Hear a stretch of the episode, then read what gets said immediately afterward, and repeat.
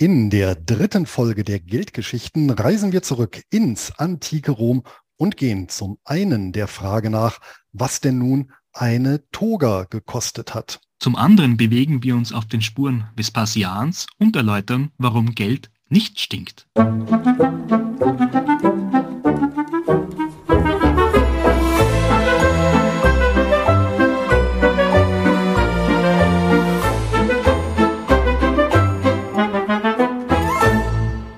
Und damit herzlich willkommen zu den Geldgeschichten. Mein Name ist Luis Pazos. Und ich bin Clemens Faustenhammer. Wir sind zwei Finanzblogger und haben die beiden schönsten Nebensachen der Welt, nämlich Geld und Geschichte, miteinander kombiniert und reisen dafür einmal monatlich zurück in die Finanzzukunft. Salve Luis, wenn ich dir was sage von jungen Römern, was stimmt dir? Salve Clemens, junge Römer.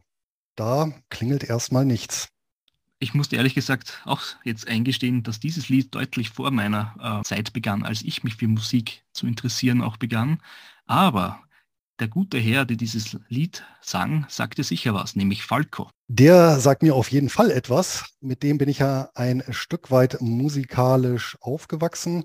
Und wir hatten ja jüngst den 25. Todestag 1998 in der Dominikanischen Republik bei einem Autounfall ums Leben gekommen. Das war auf alle Fälle ein tragischer ja, Moment, auch für die nicht nur österreichische, sage ich mal, Musikgeschichte, sondern generell auch Falco, der ja über den Atlantik hinaus an Bekanntheit in dieser Zeit genoss mit seinen Songs, aber eben auf tragische Weise verschied. Wir werden auch heute in unseren Geldgeschichten das ein oder andere Mal auf in dem Fall wirkliche Römer zu sprechen kommen, die vor ihrem natürlichen Todes dahinschieden. Aber vielleicht jetzt zu etwas Positivem, lieber Louis. Ich hatte ja zum ersten Mal seit 25 Jahren das wunderbare Erlebnis, das Technische Museum in Wien wieder zu besuchen.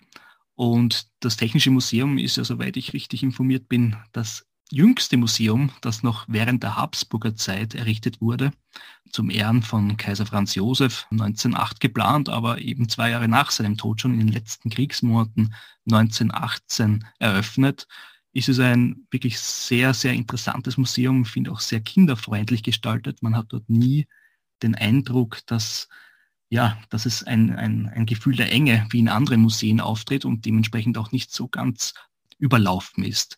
Auf alle Fälle habe ich auch die ein oder andere Inspiration für unsere Geldgeschichten gesammelt, die ja in den nächsten Monaten vielleicht das ein oder andere Mal auch ausgespielt werden. Aber wenn ich hier von Inspirationen und Eindrücken spreche, lieber Louis, wäre auch interessant, welche Resonanz hat denn unser beschauliches Gemeinschaftsprojekt bis dato erhalten? Bisher auf meiner Seite ausschließlich Positives und das umfasste neben der inhaltlichen Auswahl und Darstellung auch unsere beschwingte Eingangsmelodie. Und was mich natürlich besonders gefreut hat, auch von einem studierten Historiker gab es Beifall. Und äh, wobei ich mir allerdings nicht vorstellen kann, dass uns nicht doch der ein oder andere Fehler unterlaufen ist. Von daher auch gerne nochmal die Aufforderung an das Publikum, wenn ihr hier oder da mal eine Ungenauigkeit oder ein Fehler raushört, äh, gerne einen Hinweis an uns. Ja, hier auch ein kleines mehr Kulpa von meiner Seite. Man kann ja schon mal so 200 Jahre verwechseln, ja, beim, äh, bei der Wiener Börse. Vielleicht ist es dem einen oder anderen auch doch aufgefallen, aber charmant und freundlich wie unsere Zuhörer sind, wurde es uns nicht gemeldet. Gut, wollen wir Medias Res gehen zu unseren heutigen Geldgeschichten. Das können wir gerne machen. Zuvor habe ich aber doch noch eine traurige Botschaft zu vermelden, beziehungsweise möchte ich eines weiteren Mannes gedenken, der jetzt aber im vergangenen Monat von uns gegangen ist, nämlich am 16.02.2023 verstarb mit Professor Gunnar Heinsohn, einer meiner Meinung nach der geistigen Giganten der zeitgenössischen Sozialwissenschaften, wobei ich Sozialwissenschaften jetzt hier sehr weit verstanden wissen möchte. Ein Mann, der im besten Sinne des Wortes über viele Jahre Wissenschaft betrieben hat, indem er eben Wissen geschafft hat. Und das zeitlebens unbestechlich und allein der Erkenntnis verpflichtet und ja, einer der letzten großen Gelehrten und dessen ganz große Stärke der fächerübergreifende methodische Ansatz war. Aber auf ihn trifft leider die Redensart zu, wonach der Prophet im eigenen Lande eben nichts oder nur wenig zählt. Und ich bin sehr dankbar dafür, dass ich ihn in den letzten zehn Jahren ja, häufiger sprechen bzw. mich mit ihm austauschen konnte über sein Werk, über seine Themen. Und das hat ihn eben auch ausgezeichnet. Er war ganz uneitel. Und sein wirtschaftswissenschaftliches Opus Magnum, das ist übrigens Eigentum, Zins und Geld, ungelöste Rätsel der Wirtschaftswissenschaften. Und das hat er zusammen mit seinem langjährigen akademischen Konterpart Otto Steiger geschrieben. Der ist bereits 2008 verstorben. Und nun mögen beide in Frieden ruhen. Und vielleicht bietet ja auch das ewige Leben noch das ein oder andere Rätsel, das es zu lösen gilt. Ja, und nach dem kleinen Nachruf können wir gerne loslegen, oder? Dann würde ich sagen, wir starten unsere Reise in der ewigen Stadt. So ist es. Denn einem geflügelten Wort folgend wurde die europäische Zivilisation auf drei Hügeln geschmiedet, nämlich der Akropolis von Athen, dem Kapitol in Rom und Golgatha vor Jerusalem. Und heute möchte ich mit unserem DeLorean DMC12 im Herzen des antiken Roms parken, genauer gesagt vor dem Tempel der Juno. Und das Ganze hat natürlich auch einen Hintergrund, denn mit den hochschnellenden Inflationsraten und Teuerungsschüben im letzten Jahr habe ich eben wieder vermehrt eine, eine der wohl beliebtesten ja, historischen Preisvergleiche vernommen, der auf die Kaufkraft erhaltene Eigenschaft von Edelmetallen abzielt. Und dieser Vergleich lautet, dass eine Toga im Römischen Reich eine Unze Gold kostete, ebenso wie heute ein guter Anzug, was eben für die Stabilität des Goldes als Zahlungsmittel beziehungsweise Transaktionsmittel spricht. Und an prominenter Stelle wurde der Vergleich zuletzt im Ökonomie-Podcast Beyond the Obvious von und mit Dr. Daniel Stelter, also aus sehr berufenem Munde bemüht. Wer das nochmal nachhören möchte, ein ganzer Podcast nur zum Thema Gold. Das war die Ausgabe 170 vom 25.12.2022. Und obwohl ich diese berühmte goldene Kaufkraftparität in den vergangenen, ja, geschätzten 25 Jahren unzählige Male gelesen oder gehört habe, war es doch das erste Mal, dass ich mich gefragt habe, stimmt denn dieses Zahlenbeispiel überhaupt? Oder ist das so wie ein bisschen mit dem Eisengehalt vom Spinat? Und der Grund dafür war, dass der Dr. Stelter eben auch zu Recht ausgeführt hat, dass selbst wenn es eben so wäre, ja, dass eine Anlage in Gold eine schlechte Investition sei. Also sprich, wenn eine Toga seinerzeit genauso viel gekostet hat wie heute ein Anzug in Gold, eben eine Unze. Denn, Zitat, in Relation zum verfügbaren Einkommen sind Anzüge heute jedoch deutlich günstiger als Togen im alten Rom. Der Fortschritt hat nämlich den Wohlstand deutlich vergrößert. Besonders eindrücklich wird dieser Nachteil von Gold, wenn man auf die Phase der industriellen Revolution zurückblickt. Wer im 15. Jahrhundert Gold gekauft hat und dieses in der Familie über Generationen immer weiter vererbt hat, erzielte über 500 Jahre einen realen Verlust von rund 90 Prozent. Der ehemalige Chefvolkswirt der Citigroup, William Beuter, ging sogar so weit zu behaupten, dass Gold sich in einer seit 6000 Jahren andauernden Blase befände. Zitat Ende.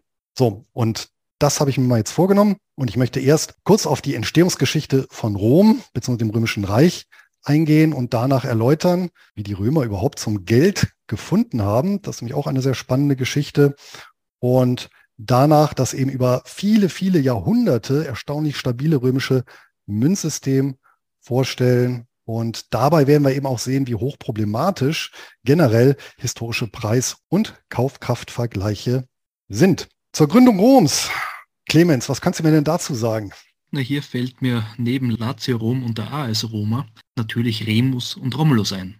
Absolut richtig. Die beiden sagenhaften Gründer, auf die werde ich jetzt ja, im kleinen Nebensatz eingehen. Wenn wir noch ein bisschen weiter in die Vergangenheit gehen zur Besiedelung des italienischen Stiefels, ja, das hat sich ereignet etwa zwischen 1200 und 1000 vor Christus, denn da ziehen im Rahmen der indogermanischen Wanderungswellen erstmals nomadische Sippen über die Alpen, die seinerzeit eisfrei bzw. eisarm waren, also die kommen vom Norden her. Und diese durchaus heterogenen Gruppen von Viehhirten werden heute unter dem Sammelbegriff Italiker zusammengefasst, diese Indogermanen.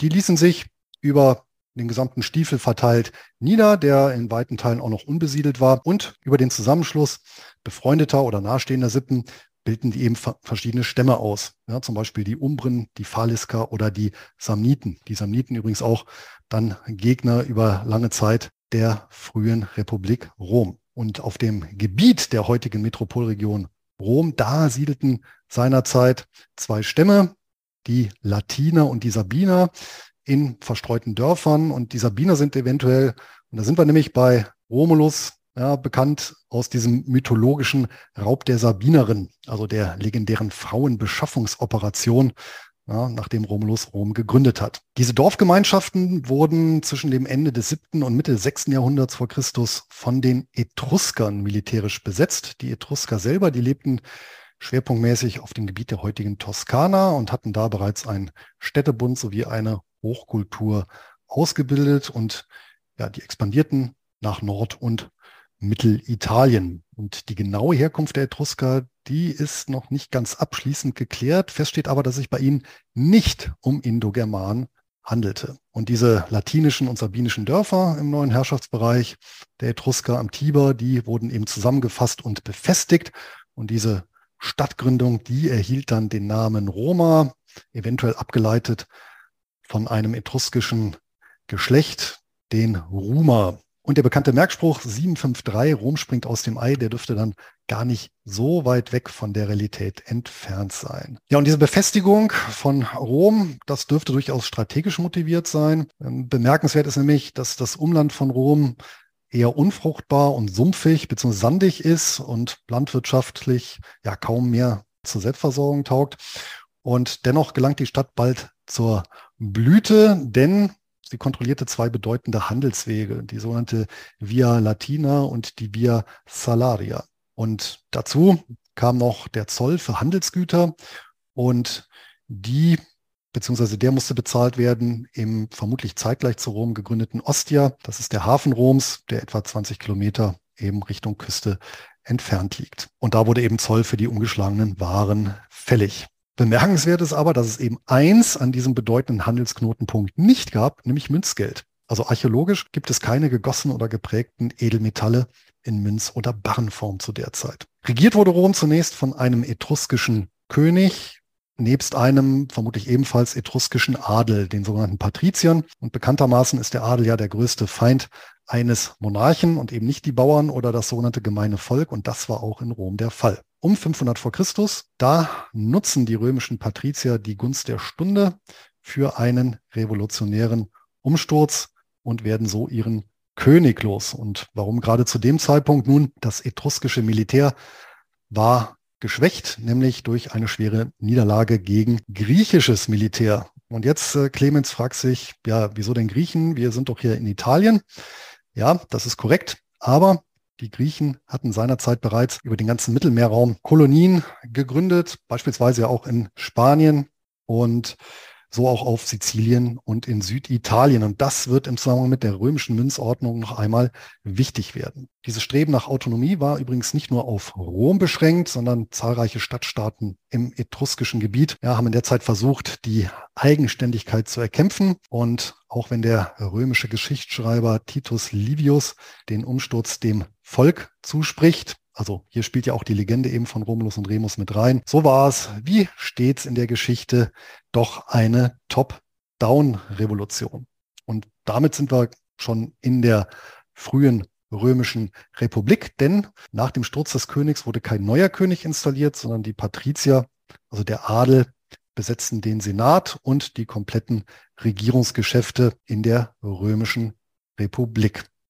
Und der Senat, der wählte auch einen jährlich wechselnden Magistrat, aus dem später das Konsulat auch hervorging. Die Konsule sind ja dann wiederum relativ bekannt, waren immer zwei Stück, um auch die Macht da ein bisschen zu verteilen. Und der Adel, der war übrigens nach wie vor etruskisch besetzt und darauf äh, lassen die Namen der ersten Magistraten, die sie noch erhalten, schließen. Und die waren vermutlich mit der verjagten Königsfamilie verwandt.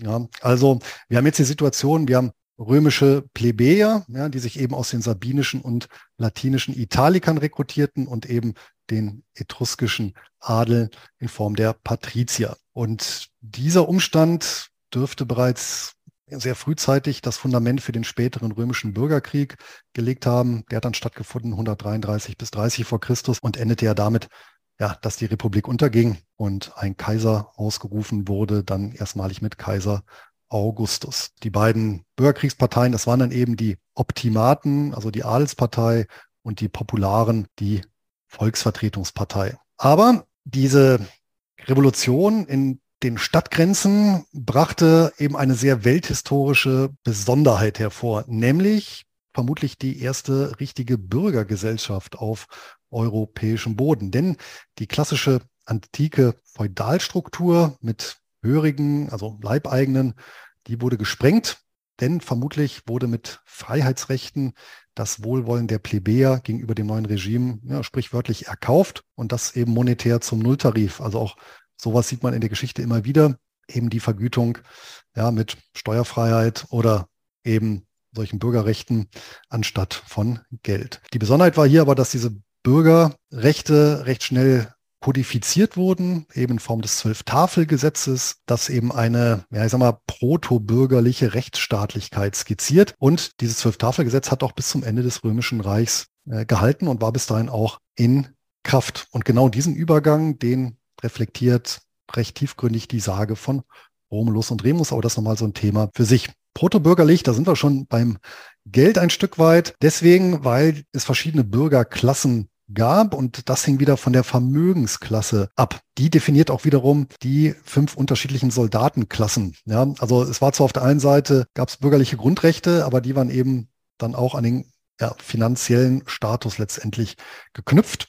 Diese Einstufung wurde durch eine Vermögenszählung eben durchgeführt und durch einen sogenannten Zensus. Die Ergebnisse wurden eben in einem Bürgerverzeichnis registriert und durchgeführt wurde der Zensus von Zensoren und in der Frühphase der Römischen Republik waren das alle fünf Jahre, später unregelmäßig. Bekanntesten ist der reichsweite Zensus, den Kaiser Augustus hat durchführen lassen und von dem die Weihnachtsgeschichte erzählt. Der letzte Zensus, der fand in, also in Rom selber, fand in den 70er Jahren nach Christus statt durch Kaiser Vespasian. Was es aber nach wie vor nicht gab, war edelmetallenes Geld. Gleichwohl kennt die frühe römische Ökonomie Transaktionsmittel und das gesetzte Recht kennt auch Wertmaßstäbe für Zahlungen. Also wir haben so etwas, was wir auch im Juristendeutsch eine Legaldefinition von Geld nennen. Was das angeht, da ist die indogermanische Wurzel der Sabiner und Latiner eben als nomadische Viehhirten unübersehbar. Der deutsche Wirtschaftshistoriker Bernhard Laum, der geht sogar so weit, bei den Hirtenvölkern den Ursprung der Geldgeschichte überhaupt zu sehen. Zitat, die Geschichte des Geldes hat in der Umwelt von Viehzüchtern ihren Anfang genommen. Viele Sprachen bezeichnen Geld und Vermögen mit Worten, die auf den Viehstand hinweisen. Zitat Ende. Und da machen die Römer keine Ausnahme. Geld bezeichnen sie als Pecunia, abgeleitet von Pecus für Vieh, beziehungsweise bei den Nomaden die verbreitete Viehleihe. Peculium wurde zum Synonym für Vermögen sowie auch später eine eigene Rechtsform. Bezeichnet dann ein Treuhandvermögen, was tatsächlich zunächst in Form eines Viehbestandes ja hier verwaltet wurde, später dann aber auch andere Form annehmen konnte, also nicht nur in Vieh. Ebenfalls hier direkt aus dem Viehnomadentum abgeleitet. Auch so ein Peculium beispielsweise, also so eine Viehleihe oder Treuhandvermögen in Vieh, das ist bis heute auch in Hirtenkulturen lebendig. Ein Stück weit wurde in Rom damit das, ich nenne es mal, nomadische Common Law in städtisches Civil Law überführt. Ein Unterschlager von Staatseigentum übrigens, der wurde als Pekulator bezeichnet und das Verbrechen selbst in Anlehnung an Viehdiebstahl als Peculatus. Als Lehnwort findet sich Pecunia noch heute in zahlreichen Sprachen, so beispielsweise auch im Deutschen, ich nehme an österreichischen auch, das nahezu unverfälschte Adjektiv pekuniär. Und neben dem Vieh können natürlich auch Ansprüche darauf, ebenso wie auf Land oder Getreide umlauffähig gemacht werden und als Zahlungsmittel kursieren, und zwar sowohl bar als auch unbar. Und das war tatsächlich das frühe Geld der Römer. Das war eben kein Metallgeld. Allerdings, das erste Metallgeld kommt dann alsbald auf, nämlich in dem Moment, wo Rom getreu dem Motto Angriff ist die beste Verteidigung auf Expansion in Mittelitalien zunächst logischerweise umschaltet. Das erste Ziel, das war 406 vor Christus die etruskische Stadt Veii, die 20 Kilometer von Rom entfernt lag, allerdings nicht Richtung Ostia, sondern in die andere Richtung. Und da ist erstmals schriftlich belegt, dass Soldaten der römischen Armee mit Äs Rude, also wortwörtlich rohes Erz, bezahlt wurden. Und dabei handelt es sich tatsächlich um grob gegossene, allerdings nicht normierte Brocken aus Kupferlegierungen, auch Gusskuchen werden die genannt, und deren Wert sich rein nach dem Gewicht bestimmt. Die Frage ist natürlich, wurden damit nur eigene Soldaten oder auch nicht römische Söldner bezahlt? Denn, Zitat, Gusskuchen stellt das Rohmaterial für die weitere Verarbeitung durch die Kupferschmiede dar. Dieses wertvolle Rohmaterial wurde bereits in der Bronzezeit quer durch die damals bekannte alte Welt gehandelt. Jüngere Forschungsarbeiten auf dem Gebiet der Archäometallurgie lassen die Vermutung zu, dass Gusskuchen schon in der Bronzezeit auch als prämonetäre Zahlungsmittel dienten. Zitat Ende. Neben Werkzeugen stellten Kupferschmiede vor allem Waffen und Rüstungen her. Da, lieber Clemens, gibt es tatsächlich einen ganz berühmten Landsmann von dir. Ich weiß nicht, hast du den schon mal gesehen, den guten Ötzi?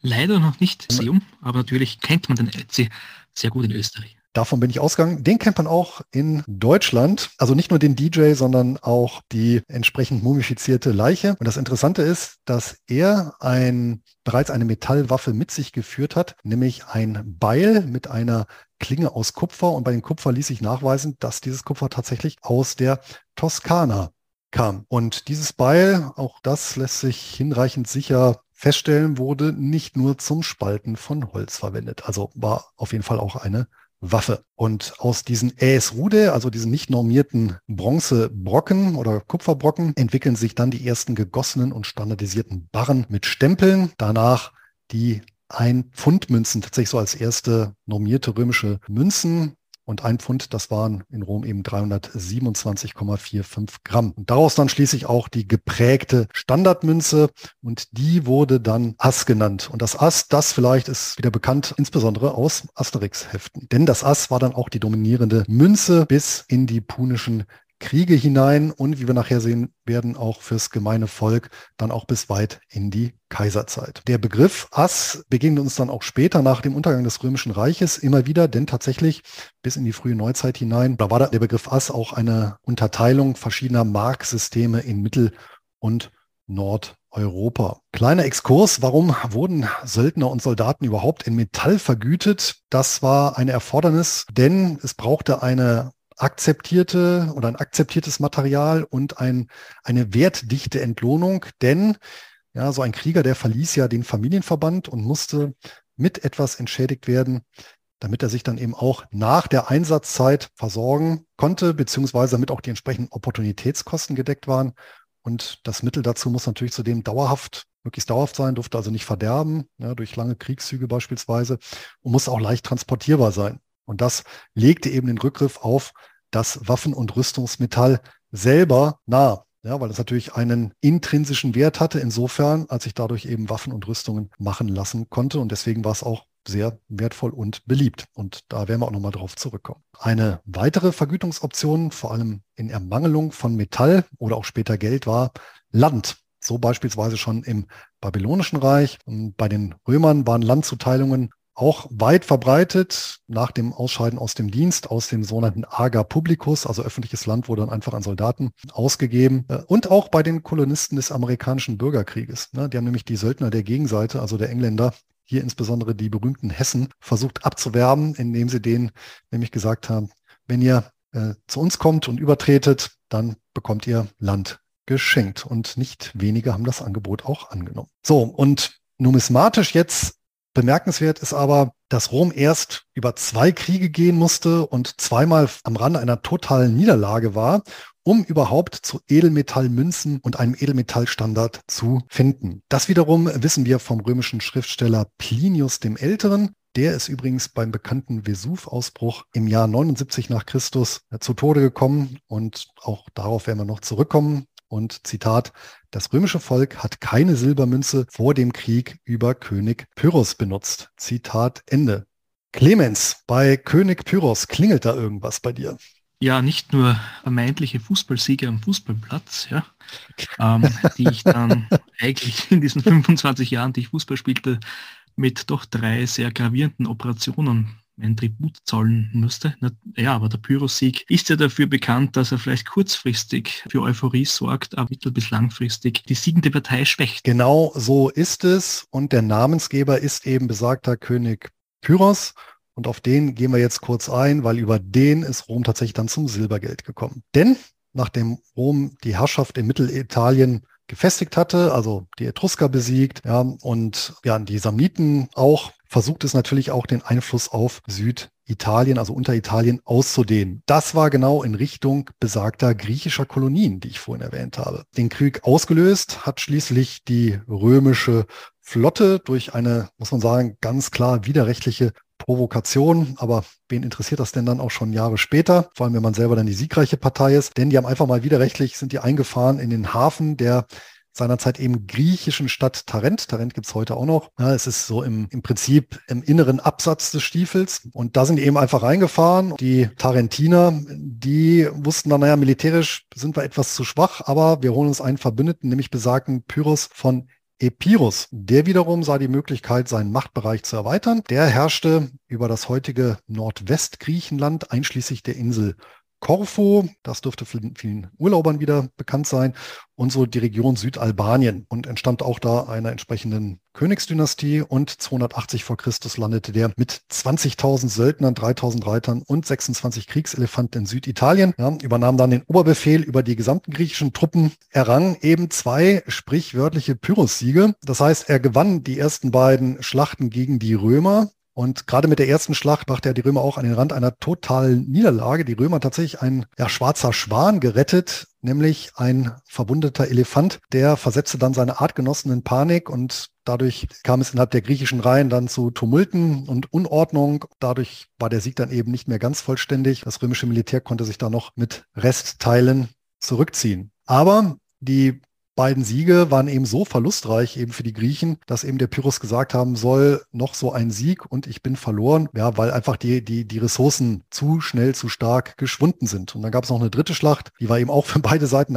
enorm verlustreich und ging, ja, je nach Quelle unentschieden aus oder eben zugunsten der Römer. Und dann hatte der Pyrrhus auch die Nase voll und 275 vor Christus mit seinen letzten 8000 Soldaten und 500 Reitern ist er dann wieder zurück nach Griechenland gegangen ja, das war dann eben der besagte Pyrrhus-Sieg, beziehungsweise Pyrrhus-Siege, die dann aber am Ende dann trotzdem zu einer Niederlage beziehungsweise zur Nicht-Zielerreichung geführt haben ja, oder zur Zielverfehlung geführt haben. Äh, interessanterweise im Rahmen dieses sogenannten Tarentinischen Krieges hat Rom auch einen Bündnisvertrag mit Karthago ausgerechnet geschlossen, um hier ja, Schiffe anzumieten. Karthago war ja auch eine bekannte Seemacht. Nachdem Pyrrhus abgezogen war, brauchten die Römer noch drei Jahre, um ganz Süditalien zu erobern. Da stellt sich natürlich auch die Frage, wie haben denn die Römer das überhaupt geschafft angesichts so verlustreicher Schlachten? Hier ist tatsächlich die Antwort die erste Edelmetallmünze. War daran nicht ganz unschuldig. Denn ähm, die Römer hatten bereits Beutezahlungen in Silber erhalten aus den mittelitalienischen Kriegen und die Münzen selber haben die zwischen 292 vor Christus, also während der Vorbereitung zu dem Süditalienfeldzug und 272 vor Christus, nämlich dem Ende des Krieges gegen Tarent, ja, also nachdem der Süditalienfeldzug dann abgeschlossen war, geprägt bzw. prägen lassen. Und das Motiv auf der Vorderseite, da äh, sieht man also auf diesen ersten, allerersten Silberprägungen Roms den sabinischen Kriegsgott Quirinus. Also man sieht ganz klar eine Kriegsprägung, später den Gott Apoll, das ist der Gott des Sieges. Und damit ist auch klar, wie gesagt, eine Kriegsprägung, aber eben auch eine Soldprägung. Denn geschlagen wurde die Münze eben nicht im römischen Münzfuß, sondern als die Drachme oder Doppeldrachme, also im griechischen Münzfuß und dann eben nicht wie das Ass ja, im römischen Münzfuß. Und zudem wurden die auch außerhalb Roms produziert, vermutlich in Neapel, als Auftragsarbeit bei etablierten Prägestätten. Ja, und warum machen sich die Römer diese Umstände? Nun, dazu muss man eben wissen, die Didrachme war im Prinzip der US-Dollar der Antike, bevor eben Rom zur Weltmacht wurde. Und das Standard-Zahlungsmittel für Söldner. Auf Söldner dürften die Römer dann genauso wie Pyrrhus zurückgegriffen haben, um sich hier zu verteidigen, insbesondere nachdem in den verlustreichen Schlachten auch deren eigenen Ressourcen geschwunden sind. Vermutlich hatten die einfach mehr Geld, um sich da mehr Söldner zu leisten. Erst ab 269 vor Christus, also nach dem Ende des Tarentinischen Krieges, da wird dann in Rom selber geprägt und die Prägestätte selber, die war dem Tempel der Juno angeschlossen. Daher auch die Reise genau dorthin. Und der vollständige Name lautet übrigens Juno Moneta und letzteres vom lateinischen monere für mahnen und das kann durchaus mit Zahlungsterminen der Tempelzentralbank im Zusammenhang stehen. Ja, denn nichts anderes war eben der Tempel der Juno. Ja, war eine Art Zentralbank. Und der Namenszusatz, der lebt auch in zahlreichen Sprachen als Bezeichnung für Geld oder Münze fort. Im englischen Money, im spanischen Moneda, dem französischen Monet und selbst den deutschen Moneten. Häufig wird die Juno Moneta auch als Frau mit Waage abgebildet, also da ist ja eben das Mahnen, ne, das Abwiegen, dass eben hier das ja, nominal korrekte abgeliefert wird. Ja, lässt sich dann leicht verwechseln mit der Justitia. Ja, und für die ersten Goldmünzen, bisher sprechen wir vom Silber, die ersten Goldmünzen, da bedurfte es eines noch größeren Krieges, beziehungsweise gleich Dreierkriege. Damit ist klar, damit sind die Punischen Kriege gemeint. Dazu zitiere ich auch nochmal eine Archäologin namens Maria Radnoti Alföldi. Zitat, das Gold als Münzmetall bleibt im römischen Bereich zunächst eine Notlösung. 216 vor Christus, in der schwierigsten Phase des Zweiten Punischen Krieges, erscheinen die ersten Goldprägungen mit der Schwurszene an die außerordentliche erforderlichen militärischen Anstrengungen an die Konjuratio des Jahres erinnernd. Zitat Ende. Und die Punischen Kriege, das war nach der Beherrschung ganz Italiens durch Rom eine letztendlich logische Folge der weiteren territorialen Expansion. Das Kräftemessen mit der etablierten Großmacht im Mittelmeerraum, nämlich Karthago, war nur eine Frage der Zeit. Und in drei Kriegen wurde Karthago schließlich besiegt und im wahrsten des Wortes dem Erdboden gleichgemacht. Allerdings gab es auch eine Phase, in der der Krieg umgekehrt hätte ausgehen können. Diese Phase war zweifellos die Zeit nach der berühmten, muss man sagen, Schlacht von Cannae 216 vor Christus, wo der durchaus geniale Hannibal mit seiner Hufeisentaktik die offensive sogenannte Schweinekopfformation der Römer gekontert hat und sie dann komplett eingeschlossen hat und mit seiner berühmt berüchtigten Kavallerie dann ja auch niedergemacht hat. Und die Schlacht kostete Rom die kompletten personellen, kampferprobten Reserven. Die Verluste beliefen sich insgesamt dann auf 36 Prozent der zur Verfügung stehenden ja, Männer äh, unter Waffen und nur zum Vergleich, also der Aderlass war höher als der der Wehrmacht im Zweiten Weltkrieg. Ja, und auch hier sieht man in dieser extrem heiklen Situation, da fängt nun Rom erstmals an, Münzen in Gold zu prägen mit einer sogenannten Conjuratio, also einer Vereidigungsszene auf der Rückseite. Und das ist übrigens ein Motiv, was in den folgenden Jahren immer wieder aufgelegt wird und gezeigt werden da zwei Krieger, die in der einen Hand eine Lanze haben und mit der anderen ein Schwert halten, das auf ein Schwein zeigt, das ein dritter Mann in der Mitte kniend in den Händen hält. Warum ein Schwein? Das hat vermutlich mit der römischen Mythologie zu tun. Adonis war der Geliebte von Venus in der griechischen Sagenwelt, eben der Gefährte von Aphrodite. Das war ja durchaus austauschbar, die griechisch-römische Sagenwelt. Und in beiden Kulturen war er der Gott der Schönheit und Vegetation. Und Adonis wurde auf der Jagd von einem wütenden Eber, also einem Schwein, männlichen Schwein zerrissen, in den sich Ares bzw. Mars verwandelt hatte, also der Kriegsgott. Bei der Konjuratio handelt es sich demnach also um ein Vereidigungsritual, vermutlich ebenfalls nicht römischer Söldner, die mit der Münze dann auch an ihren Schuhe permanent erinnert werden sollten. Ja, denn diese Bilder transportierten auch immer eine gewisse Botschaft. Hier sehen wir eine bis in die heutige Zeit wirkende Konstante, nämlich dass Edelmetallprägungen in Kriegszeiten welthistorisch immer der Waffen-, Rohstoff- oder Materialbeschaffung im Ausland dienten, welche nichts anderes mehr als Transaktionsmittel akzeptierte. Ja, und das diente eben nie dem Handel im Inland. Allerdings, und so war es eben auch in Rom, leitet sich oft aus dem militärischen Standard oder der militärischen Notwendigkeit dann eben auch ein allgemeiner Münzstandard ab. Und genau an dem Punkt sind wir jetzt angekommen, dass wir den jetzt definieren können, denn noch während der Punischen Kriege führt Rom ein auf Silber basierendes Münzsystem mit dem Denar als Haupteinheit ein. Ein Denar entsprach zunächst zehn Assen und geprägt wurde Denar ja, zunächst auch im griechischen Münzfuß. Das heißt, ein Denar enthielt 4,5 Gramm Silber. Und der Denar wurde ja zur bedeutendsten Silbermünze im Römischen Reich. Und äh, Clemens, hast du vielleicht so eine Vorstellung mit den Angaben, wie groß so ein Denar ist? Ich nähere mich dem Ganzen rein logisch, da ja doch eine gewisse ähm, Handelbarkeit gegeben sein muss, wird er wahrscheinlich nicht viel größer gewesen sein als die jetzigen 1 oder 2 Euro Münzen. Ja, der ist tatsächlich deutlich kleiner. Der römische Denar entspricht ziemlich genau, was die Größe angeht, einer 2-Cent-Münze. erstaunlich klein und erstaunlich wertdicht. Und wir werden nachher auch sehen, warum das sehr praktisch ist und warum der Denar dann auch so häufig geprägt wurde. Naja, knapp daneben ist auch daneben. Das macht doch nichts.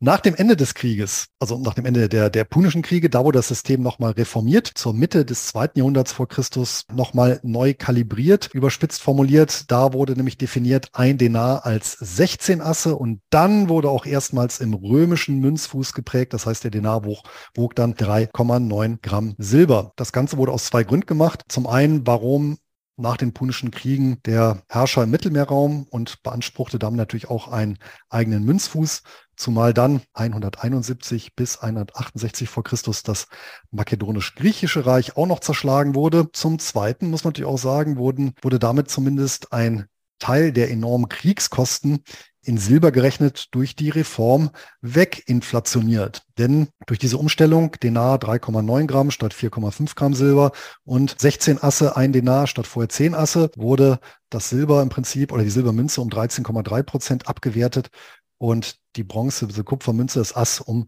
37,5 Prozent. Ja? Also auch hier Währungsreform äh, letztendlich ja auch eine Staatsschuldensanierungsmaßnahme. Und als Zwischeneinheit wurde dann der Sesterz eingeführt, zunächst in Silber, später allerdings in Bronze und in das System eingereiht und zu vier Assen fixiert. Ursprünglich waren es mal 2,5 Asse, daher auch der Name Sesterz, bedeutet lateinisch übersetzt eben der dritte Halb, also der dritte Ass halb, also zweieinhalb Asse. Und den Sesterz, den kennen wir wahrscheinlich auch wieder aus den Asterix Comics, damit wird ja relativ häufig dort auch bezahlt. Im ersten Jahrhundert vor Christus folgte dann noch mit dem Aureus eine Goldmünze mit zunächst 10,92 Gramm, später unter Augustus 8,19 Gramm Feingehalt. Also Feingehalt bezeichnet tatsächlich der reine Edelmetallanteil. Und ein Aureus entsprach 25 Denaren beziehungsweise 100 Sesterzen oder 400 Assen. Und lediglich der Aureus und der Denar waren wirklich Kurantmünzen. Das heißt, sie hatten also im Vergleich zum Nennwert beziehungsweise zur Münznominale einen signifikanten Metallwert. Der Gegensatz zur Kurantmünze ist eben die Scheidemünze aus Bronze oder Kupfer, wo eben der aufgedruckte Wert mehr war als der eigentliche Materialwert. Ja. Und dieses System, das war dann wirklich erstaunlich stabil und widerstandsfähig und ging erst in der sogenannten Reichskrise im dritten nachchristlichen Jahrhundert an Inflation und Planwirtschaft zugrunde, aber das ist auch wieder eine andere Geldgeschichte. Allerdings hat diese Geldgeschichte wiederum sehr zum Wissen um das römische Münzsystem beigetragen, denn durch die laufende Abwertung kam es zum Horten der guten, also alten, edelmetallhaltigeren Münzen, die so dem Kreislauf entzogen und in Verstecken bis in die Gegenwart überdauert haben. Und hier, Clemens, klingt es wahrscheinlich auch das sogenannte Gresshemsche Gesetz. Ich glaube, das hat auch jeder Student der Wirtschaftswissenschaften mindestens einmal gehört, oder? Zumindest einmal. Zumindest ich einmal. Ich glaube sogar zweimal. ich hatte es gesagt, die mit Abstand am häufigsten geprägte Münze war der Denar. Und kannst dir ja vorstellen, warum Clemens? Ja, du hast es, glaube ich, ganz gut vorher erklärt.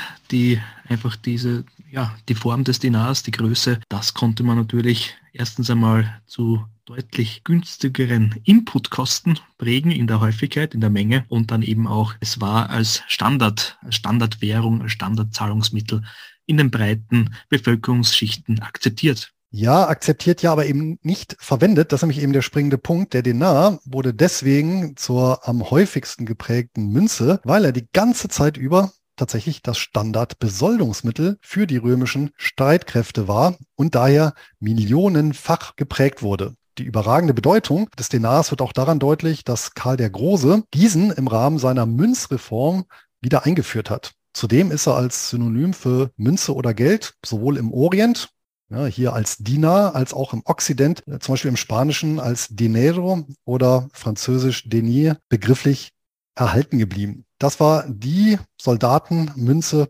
schlechthin. Und hier war eben der große Vorteil hohe Wertdichtigkeit. Und wie wir nachher sehen werden, selbst den Jahressold eines Legionärs ja, der ließ sich klein Beutelchen am Gürtel in Form von Denaren transportieren.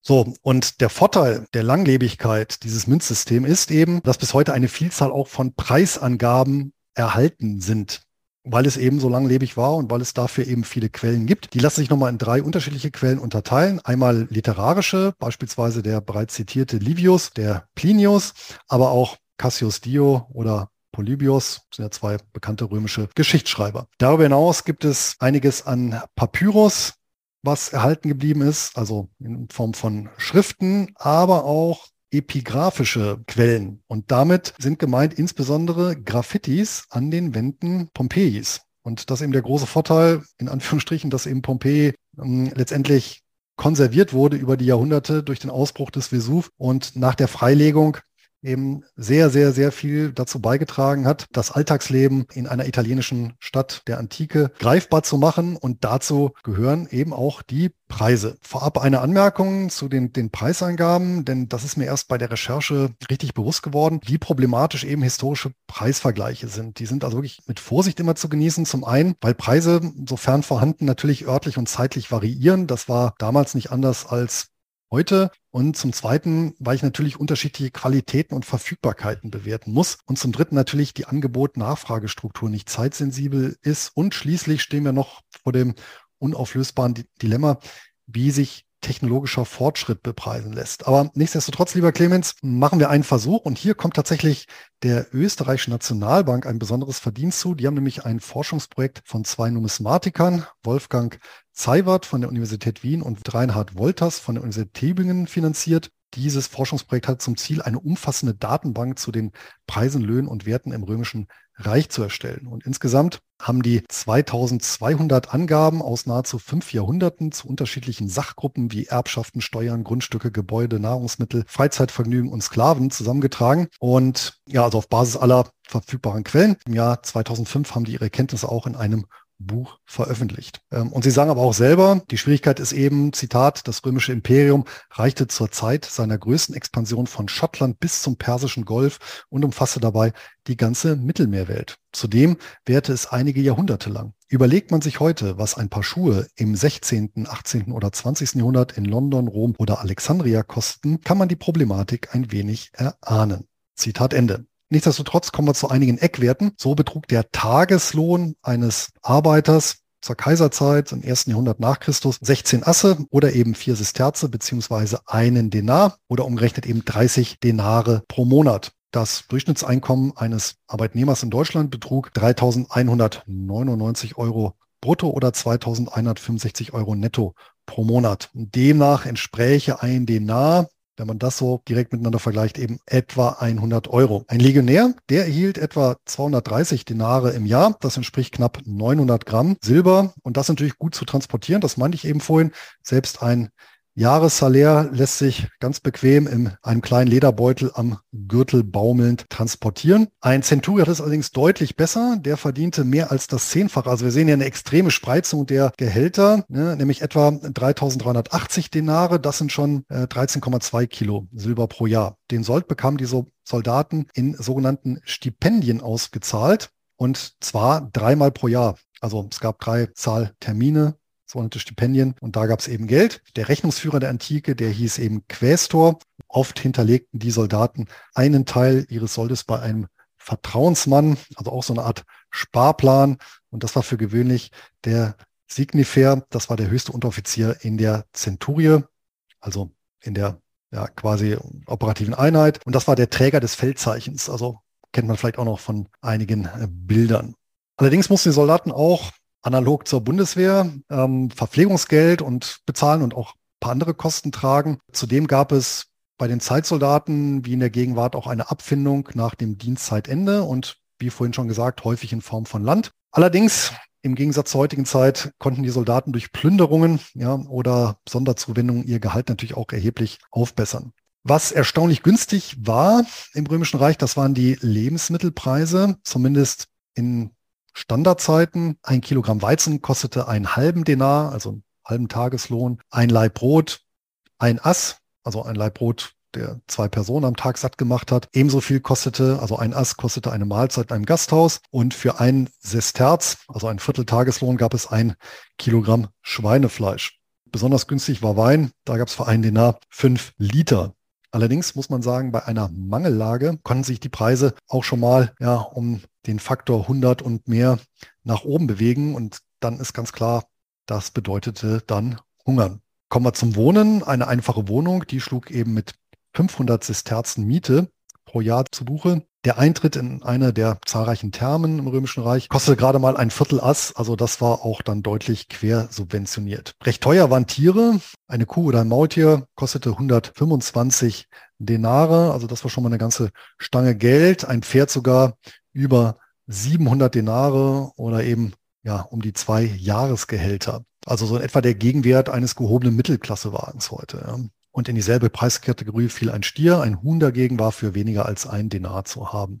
Also recht günstig. Günstiger als Pferde waren auch einfache Sklaven. Die gab es ab 100 Denare. Bei ja, Angebotsüberhängen, beispielsweise infolge von Kriegen, fiel der Preis auch schon mal auf lediglich vier Denare. Ja, also der Lohn von vier Tagen für einen Menschen. Eine attraktive Sklavin gab es ab 2000 Denare. Also das war dann schon deutlich teurer und Sklaven mit besonderen Fähigkeiten nochmal ein Vielfaches davon. Und für einen gebildeten Grammatikus beispielsweise, also ein gebildeter Lehrer, Philosoph etc., da konnten schon mal 175.000 Denare fällig werden und ein Paket aus 13 Gladiatoren, das wechselte seinerzeit für 2,25 Millionen Denare den Besitzer. Ja, und da sieht man natürlich, Gladiatoren, das waren extrem teure Investitionen und deswegen sind die auch deutlich, deutlich seltener in der Arena gestorben, als es so Serien wie Spartacus weiß machen wollen.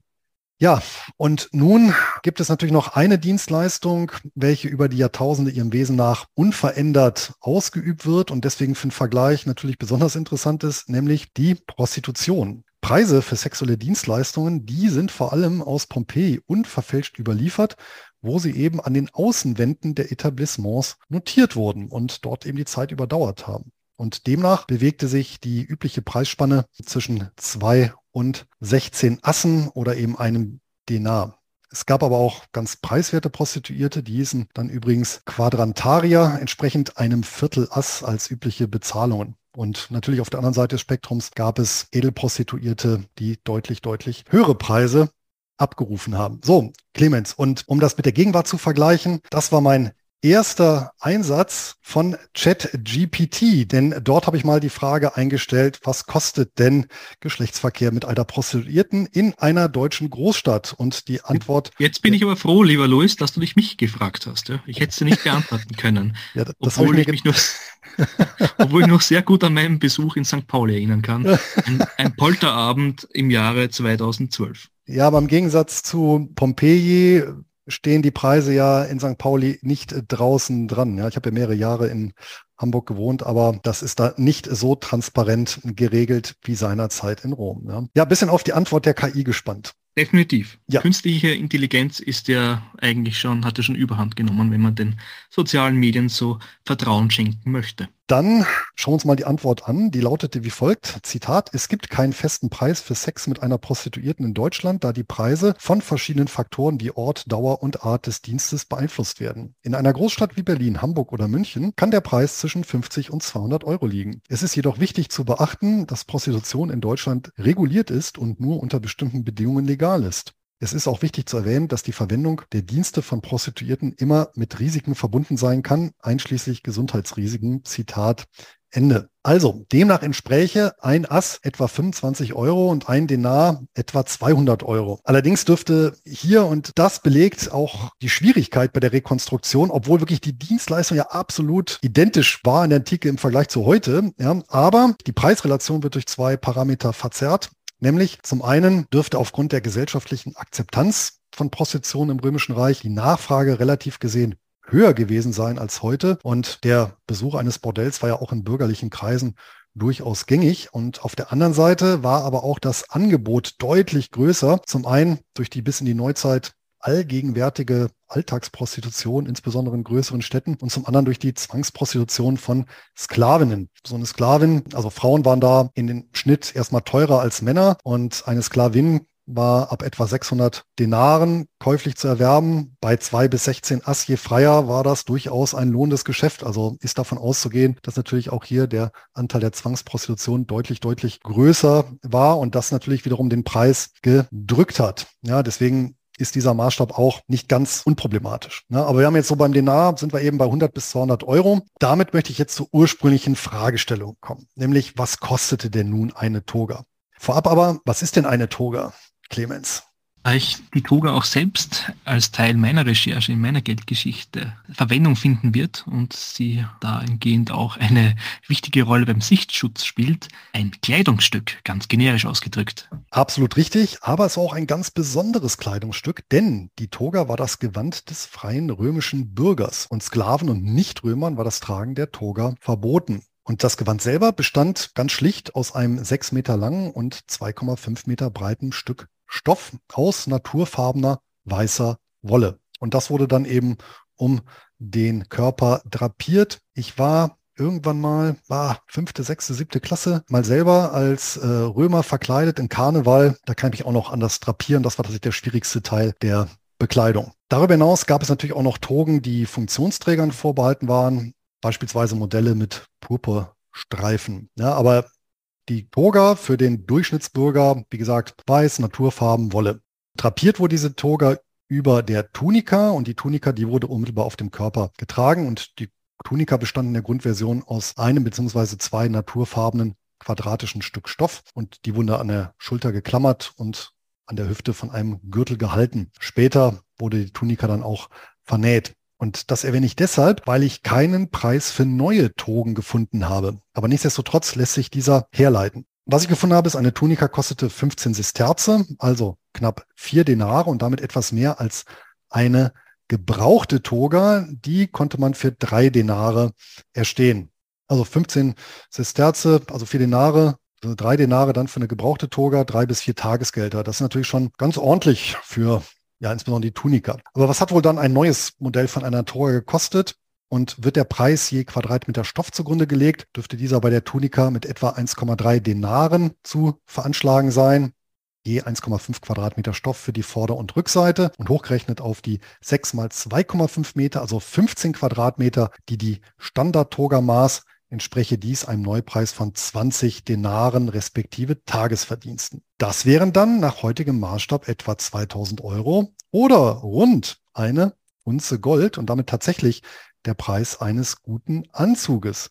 Allerdings waren dafür eben im antiken Rom ja nicht eine Unze Gold, sondern lediglich 78 Gramm Silber fällig, ja, in Form besagter 20 Denare, also exakt 2,5 Unzen Silber statt einer Unze Gold. Ja, und das natürlich dann meilenweit auseinander entfernt, genau genommen um den Faktor 5. Denn aus einer Unze Gold ließen sich 3,8 Aurei schlagen, die wiederum entsprachen 95 Denaren oder 380 Sesterzen oder 1520 Assen. Diese Summe wiederum, also eine Unze Gold umgerechnet äh, oder runtergebrochen auf Asse, also die Alltagswährung, deckte die Lebenshaltungskosten von etwa sechs Monaten, also 190 Tage a acht Asse, einer dreiköpfigen bürgerlichen Familie zuzüglich eines Haussklaven in Pompeji. Denn da gibt es tatsächlich auch eine entsprechende ja, Einkaufsliste tatsächlich die erhalten geblieben ist. Und dies wiederum auf Basis einer Unze Gold umgerechnet äh, wären 333 Euro und pro Monat und das dürfte heutzutage dann wiederum sehr dürftig bemessen sein. Ja, und damit haben wir die Frage beantwortet, was kostete eine Toga? Also die ursprüngliche Ausgangsaussage, eine Toga, eine Unze Gold, so wie heute ein guter Anzug, ist falsch. Eine Toga kostete wesentlich weniger seinerzeit als eine Unze Gold. Gleichwohl kostete eine Toga so viel wie heute ein guter Anzug. Und das Zitat vom Dr. Daniel Stelter, in Relation zum verfügbaren Einkommen sind Anzüge heute jedoch deutlich günstiger als Togen im alten Rom. Das stimmt eben so nicht. Allerdings, das andere, was er gesagt hat, nämlich dass so gesehen Gold an Kaufkraft verloren hat über die Jahrtausende, stimmt auf den ersten Blick schon, auf den ersten Blick deswegen, weil, und da bin ich jetzt bei der Moral von der Geldgeschichte, wo ich das nochmal erörtern werde. Hier habe ich aber insgesamt drei Punkte herausdestilliert, nämlich zum einen, Edelmetalle ziehen genau ihren Wert daraus, dass sie eben Kriegsmetalle sind. Und warum das so ist, das hat noch im Jahr 1999 der ehemalige Vorsitzende der US-Notenbank Alan Greenspan erläutert. Zitat, Gold ist immer noch das ultimative Zahlungsmittel. Niemand, der sich in einer schlimmen Notsituation befindet, akzeptiert Fiat-Geld. Gold wird immer akzeptiert. Zitat Ende. Geld ist hingegen ein Schönwetterzahlungsmittel und für dieses schöne Wetter, ja, da müssen eben die Zentralbanken und die Politiker beständig sorgen. Und das gilt nicht nur für Privatanleger, sondern auch für Staaten.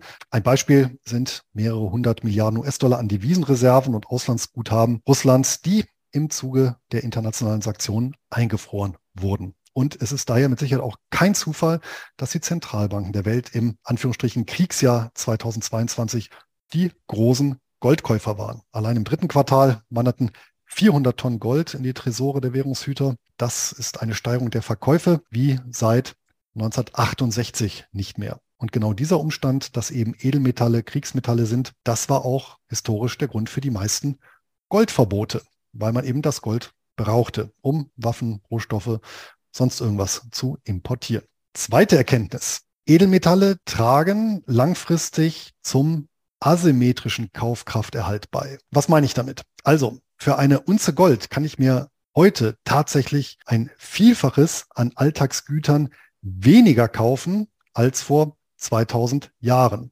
Ja, auch wenn die Qualität damals vermutlich schlechter war. Ja, also mit einer Unze Gold in Rom, da ließ sich ordentlich auf den Putz hauen für eine lange Zeit. Heute nicht mehr so ganz. Aber dafür kann ich mir natürlich in der Jetztzeit mit relativ wenig Edelmetall sozusagen zum Spottpreis etwas ganz anderes kaufen, nämlich einen Cäsarentitel. Und in diesem Zusammenhang zitiere ich aus einem Vortrag von Manfred Haferburg. Das ist ein Kernenergetiker und ehemaliger Kraftwerksleiter, der aktuell als Berater für Kernkraftwerksbetreiber rund um die Welt im Bereich der nuklearen Sicherheit aktiv ist. Zitat, jeder mitteleuropäische Durchschnittsbürger lebt auf dem energetischen Standard eines römischen Kaisers. Für den arbeiteten nämlich 100 Sklaven rund um die Uhr. Zitat Ende. Also Essen kochen, Bad bereiten, Wäsche waschen, Transport mit der Sänfte, Nachrichten übermitteln, unterhalten. Diese menschliche Arbeitskraft, die Cäsaren genutzt haben, von 100 Sklaven, das lässt sich messen und in den Verbrauch elektrischer Energie umrechnen. Und das entspricht ungefähr der Energiemenge eines durchschnittlichen Haushaltes in Deutschland. Und das bedeutet, dass durch die Energiedichte moderner Technologien wir heutzutage über 100 energetische Sklaven verfügen. Und demnach leben wir alle auf dem energetischen Niveau, das in der Antike einem Äquivalent von 100 Sklaven entsprochen hat. Und damit wie ein Cäsar. Und das zu einem, wie gesagt, Spottpreis wieder in Relation gesehen. Und selbst die Sklaven können freilich als Roboter eine Renaissance als billige Arbeitskräfte in jeder Lebenslage erleben. Die dritte Moral von der Geldgeschichte mit einem Edelmetallanteil von fünf bis zehn Prozent ist ein diversifiziertes Portfolio gut bedient. Und das war mein Ausflug in die Preisstrukturen der Vergangenheit im Römischen Reich, Clemens gut bedient und gut verdient, würde ich sagen, deine Geldgeschichte. Wenn ich hier an meinen Staubsaugerroboter denke, dann habe ich ja schon seinen kleinen Sklaven hier und ich fühle mich wahrlich wie ein Cäsar. Die Frage ist, wer ist der Imperator in Wirklichkeit? Aber lassen wir mal das Thema, bevor wir hier wieder... Die Frage wollte ich dir gerade gerade beantworten, denn wir beide sind ja verheiratet, deswegen... Ach so, ja. Hängt sich diese Antwort geradezu auf. Ja, das Eis wird immer dünner, ähm, vor allem ja. wenn die Beinhälften diesen Podcast hören mögen. Auf alle Fälle, was mich auch interessiert, ist ja in dem Zusammenhang diversifiziertes Portfolio, fünf bis zehn Prozent. Ja, ich würde auch meinen, was beim Thema Gold und ich finde ja diese Vergleiche, was könnte ich mir an Alltagsdingen davon leisten, in Wirklichkeit und vielleicht scheitere ich hier auch an meiner Vorstellungskraft. Wie gehe ich in wirklich in einer Krisensituation damit um? Und ich würde auch meinen, dass durchaus Handwerksfähigkeiten eine Rolle spielen. Ja, wenn wirklich das Gold unser wichtigster Wertspeicher ist, dann sind auch Fähigkeiten im Handwerk eine gewisse Autarkie mit der Stromversorgung, mit der Wasseraufbereitung ganz wichtig. Ja. Spielt da durchaus auch eine Rolle, aber ohne jetzt, dass ich jetzt ins Rapper-Milieu mich begeben möchte. Das ist ein Thema und ja, wenn wir schon von Gold sprechen, auch Betongold hat ja seine Berechtigung, lieber Louis. Oder wie siehst du das? In direkter oder indirekter Form auf jeden Fall. Sprich, zumindest bei einem ausdiversifizierten Portfolio, beispielsweise in Form der Real Estate Investment Trust, gibt es ja viele schöne Möglichkeiten, sich an immobilen Beständen rund um die Welt zu beteiligen. Vor allem auch an solche, an die ich als Privatanleger sonst ja gar nicht komme.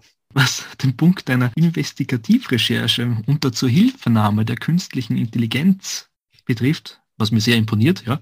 Da bin ich ja wieder irgendwo am Hand deines Beispiels, das du gewählt hast, ja, beim Falco und dem besungenen Hedonismus. Wiewohl ich mir jetzt nicht ganz sicher bin, nämlich auch das Foto des jungen Louis als eben junger Römer, ja, ja, ist ja auch eine interessante Geschichte. Äh, und auch jetzt an unsere äh, lieben Zuhörer und Zuhörerinnen auch. Wir vermitteln scheinbar Hörerlebnisse. Clemens, bevor wir auf deine Geldgeschichte, auf die ich mich schon besonders freue, eingehen, noch ganz kurz die Quellen, die ich genutzt habe, zumindest die drei wichtigsten. Das war zum einen von dem besagten Wolfgang Zeiwert und Reinhard Wolters das Buch Löhne, Preise, Werte, wo eben wie dargestellt die Preise aus dem Römischen Reich hier zusammengetragen wurden. Ferner, wer sich für das Thema Münzen, Münzstandards in der Antike interessiert, hier insbesondere im Römischen Reich, einmal von Florian Heimann, Antike Münzen sammeln, Einführung in die griechische und römische Numismatik, Exkurse zu Kelten und Byzantinern, sowie von Rainer Albert, die Münzen der Römischen Republik von den Anfängen bis zur Schlacht von Actium. Die drei Bücher hier auf jeden Fall empfehlenswert, wobei das erstere meines Wissens nur noch antiquarisch zu erhalten ist. Die anderen beiden gibt es ja überall dort, wo es Bücher gibt. Und damit, Clemens, lausche ich andächtig nunmehr deinen Worten aus derselben Zeitepoche. Das heißt, so weit fahren wir gar nicht mit unserem DeLorean weiter, oder? Ja, du hast vollkommen recht. Unsere Reise geht weiter durch die Zeit doch diesmal, oder zunächst sollte ich eher sagen, parken wir unseren virtuellen DeLorean im Jahr 2005. Ja, wohl richtig gehört, im Jahr 2005. Denn in diesem Jahr kam ein Brettspiel auf den Markt mit dem prägnanten Titel Pecunia non olet, Geld stinkt nicht. Und ich frage dich jetzt, lieber Louis, sagen dir die Namen Lydia Prostata, Damokles und Pipifax etwas? Spontan hätte ich die jetzt in einem Monty Python-Film verortet. Allerdings ähm, hatte ich nie einen besonders guten Zugang zum Humor dieser britischen Komikertruppe.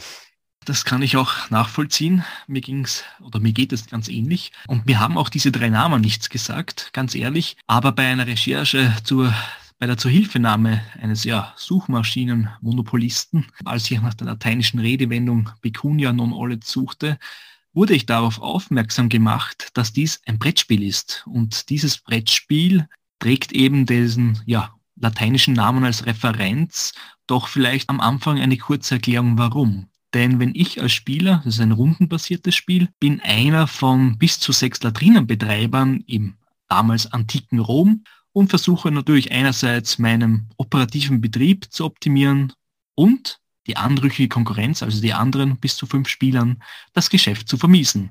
Wie gelingt mir das? Ich hetze einfach den Steuereintreiber auf sie oder ich überlasse ihnen jene Kunden, beziehungsweise empfehle ich jene Kunden weiter, die etwas länger für ihr Geschäft brauchen. Das ist nämlich der Logik des Spiels geschuldet. Die ist auch denkbar einfach. Je kürzer der Aufenthalt am stillen Örtchen, desto mehr und vor allem schneller kann ich die zahlende Kundschaft auf die limitierenden Drinnenplätze verteilen und damit mein Einkommen maximieren. Und es geht eben so Runde für Runde, bis eben mein Einkommen vermehrt ist und dass der Konkurrenz logischerweise auch gemindert ist und eben bis ein bestimmtes Einkommen abhängig von der Spieleranzahl erreicht wurde, ändert das Spiel. Dieses Spiel wurde im Jahr 2006 mit dem Preis für äh, Spielhits für Familien ausgezeichnet von der Wiener Spieleakademie. Wusste ich auch nicht, dass die existiert.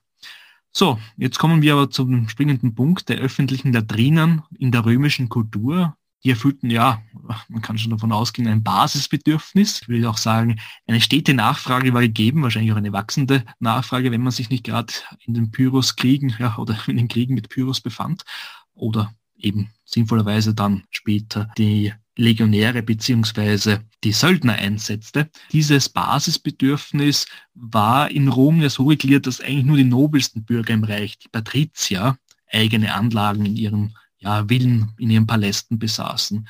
Der gemeine Plebejer in den großen städtischen Wohnungen in Rom beziehungsweise rund um Rom wohnend, für den war es ja nicht so einfach, so ein, damals ein, eine äh, Toilette zu installieren, beziehungsweise gar nicht im selben Gebäude zu haben. Womit war es für Latrinenbetreiber ein sehr sprichwörtlich einträgliches Geschäft. In diesen öffentlichen Toilettenanlagen, wie kann man sich das vorstellen?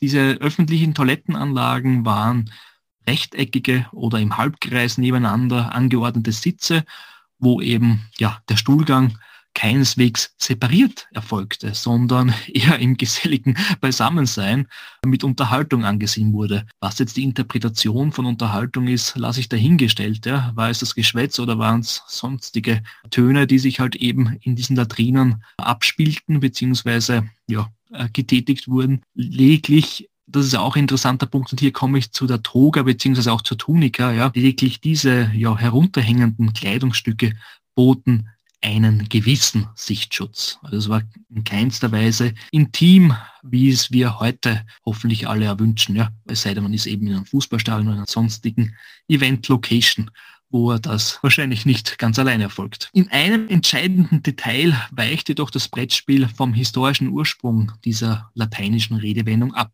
Denn während im Spiel lediglich wasserführende Latrinen zum Einsatz kamen, ist ein wesentliches Detail im Spiel ausgespart, nämlich die Pissoirs, wo Amphoren verwendet wurden.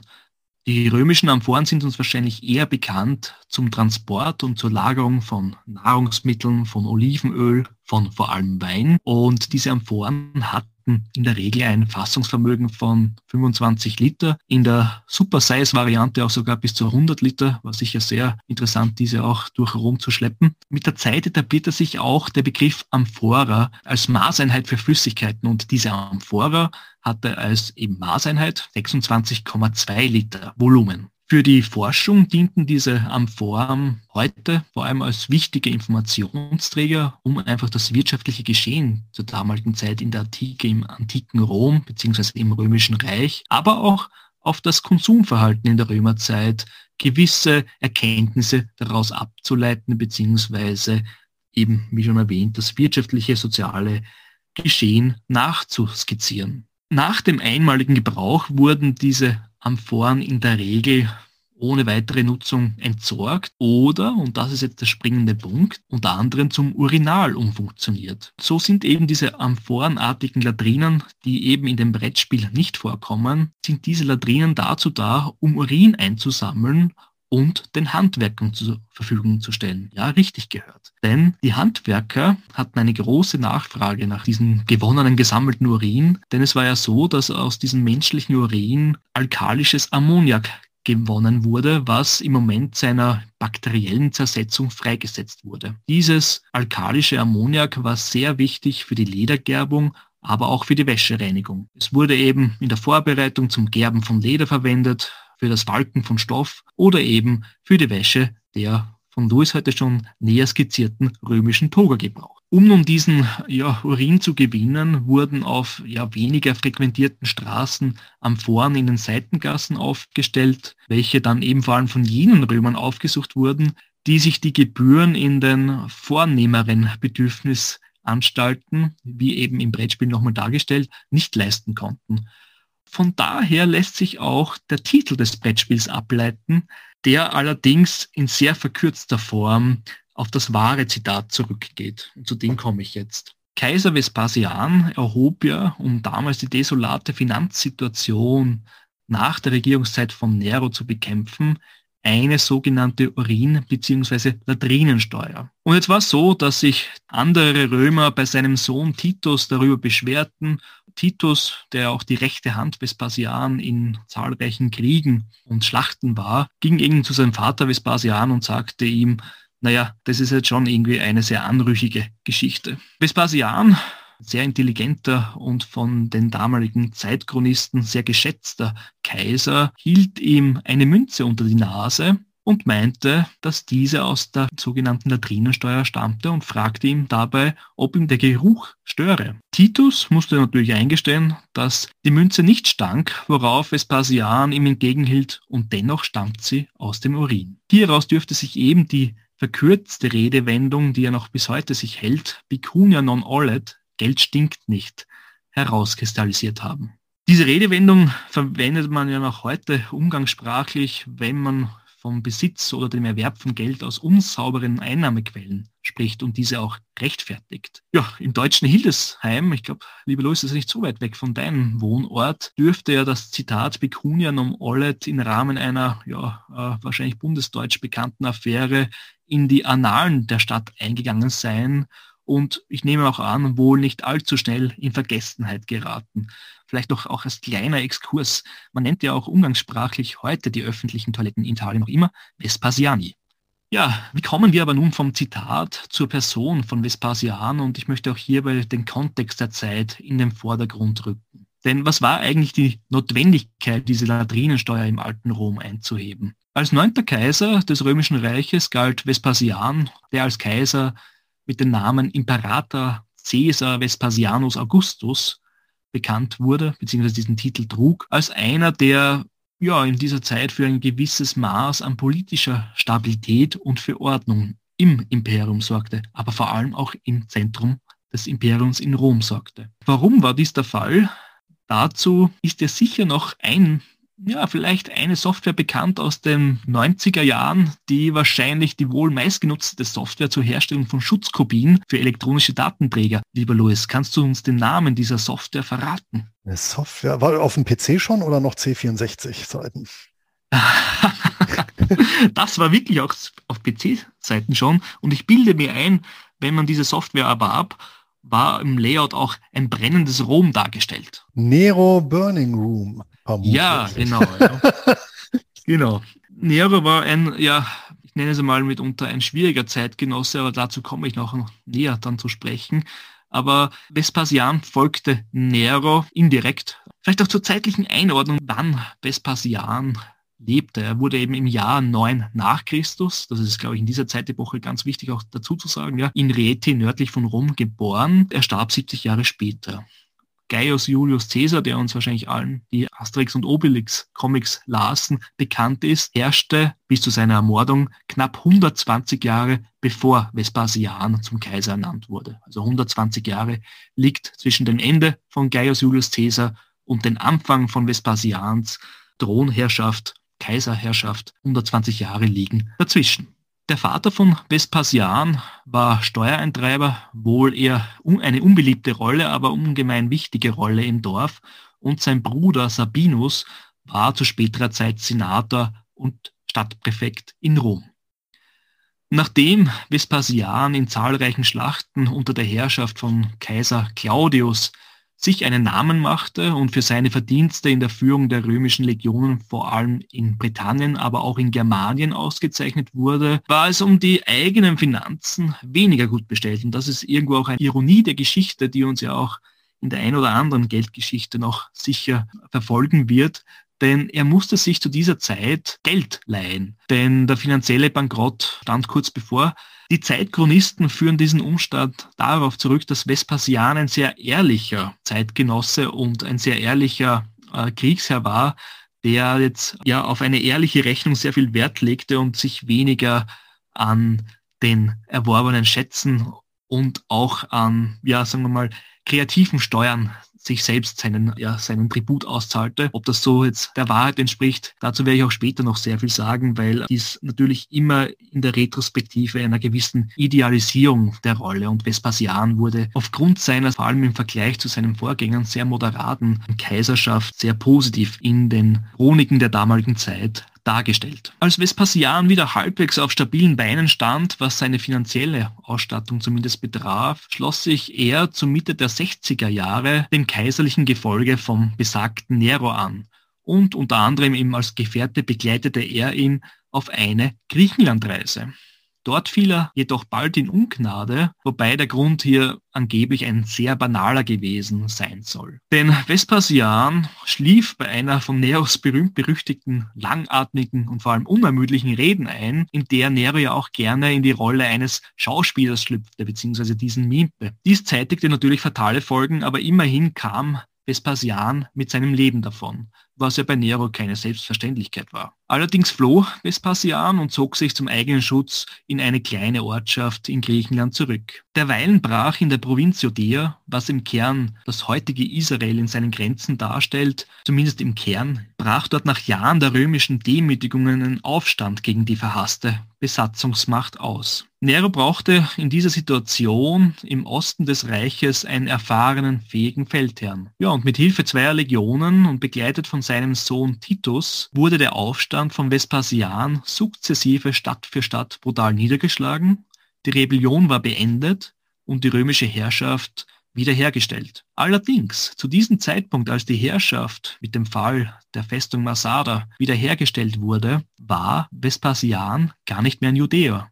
Die Frage ist, was war passiert? In Rom brachen nämlich wieder einmal, möchte man sagen, turbulente Zeiten an. Nero floh aus Rom, was natürlich angesichts eines bevorstehenden Staatsstreiches, und es war nicht der erste geplante Staatsstreich gegen Nero, als er von diesem Staatsstreich Wind bekam, floh er aus Rom. Tatsächlich folgte Vespasian nur ein Jahr nach dem Tod Neros als römischer Kaiser, doch dazwischen herrschte im sogenannten Vierkaiserjahr eine, naja, nennen wir es eine agile Episode denn nämlich drei Kaiser lagen zwischen Nero und Vespasian. Der erste der drei Kaiser war Galba. Er war auch der erste, der nicht aus dem julisch-claudischen Kaiserhaus stammte. Einen Tag nachdem Galba zum Kaiser ernannt wurde, nahm sich Nero das Leben. Er, also Galba, wurde aber auch nur sieben Monate später, an der, als er an der Macht war, getötet. Und hier landen wir wieder bei der Synthese und auch das Metathema unserer Geldgeschichte, nämlich wo wir verbinden Geld und Geschichte. Nämlich wer spielte hier eine große Rolle? Die Prätorianer. Genau, die Prätorianer als Elitetruppe waren es ja gewohnt, ein sogenanntes Donativ, also ein Geldgeschenk zu erhalten. Dieses ja, verwehrte ihnen der gute Galba, was ihn schlussendlich auch den Kopf dann kostete, denn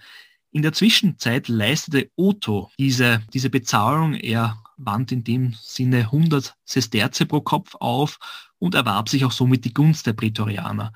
Und es waren auch genau die Prätorianer, die ja den wenig zimperlichen Kaiser Caligula auch gewaltsam vom Thron entfernten bzw. ermordeten. Otto war ein Verlierer aus einer Nachfolgeregelung, denn der kinderlose Galba musste sich ja entscheiden, wer ihm schlussendlich nach nachfolgte. Und er entschied sich gegen Otto, was auch für damalige Verhältnisse für Verwunderung sorgte, zumindest im unmittelbaren Kreis von Galba. Was war die Lösung des buskierten Ottos? Die Prätorianer schmieren, einen Putsch anzetteln, Galba stürzen und sich sprichwörtlich seiner zu entledigen. Doch der gute Otto war auch nur ein Quartal später schon wieder Geschichte, denn in der Zeit, als er Kaiser wurde, regten sich die Truppen im Norden, vor allem in der Nähe des Rheins, geführt von seinem Widersacher Aulus Vitellius. Bei der Niederlage seiner Truppen bei Petriacum war Otto dann so weit in die Enge getrieben, dass er sich selbst das Leben nahm, wiewohl seine Militärs eigentlich meinten, dass diese Niederlage bei Petriacum keine kriegsentscheidende war. Ja, Aulus Vitellius marschierte gegen Rom und wurde vom Senat als Kaiser ernannt. Der Kaiserbiograf Sueton beschreibt ihn als einen Herrschafts süchtigen Trunkenbold,